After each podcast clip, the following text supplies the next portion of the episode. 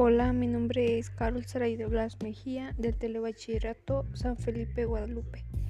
No, hoy les hablaré sobre la pugna por la luna, la democratización del espacio exterior, porque es un tema muy interesante. ¿Existen tratados internacionales sobre el espacio exterior? La respuesta es sí, porque el espacio tiene muchos secretos. También son importantes las leyes y, y, los convenios internacionales sobre el uso del espacio exterior porque con eso pueden saber cómo está allá.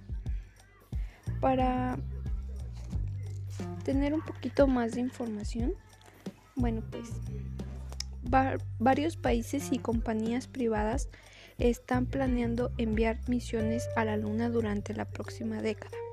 Los recursos en la Luna no, existen, no existan uniformemente distribuidos, por lo que ese requisito legal abre la puerta a una carrera espacial para reclamar los terrenos lunares de mayor valor.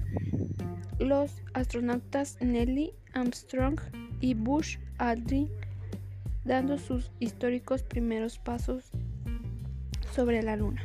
En los años 70 parecía una cuestión de tiempo que la humanidad que se desligase de la Tierra y emprendiese su lenta expansión por el campo. Media docena de gobiernos y varias organizaciones privadas están planeando enviar misiones a la Luna en un futuro cercano. Bueno, pues para concluir, pienso que el espacio pues debe de tener otros secretos y sería increíble que la NASA investigara más. Bueno, pues muchas gracias por su atención. Esto es todo.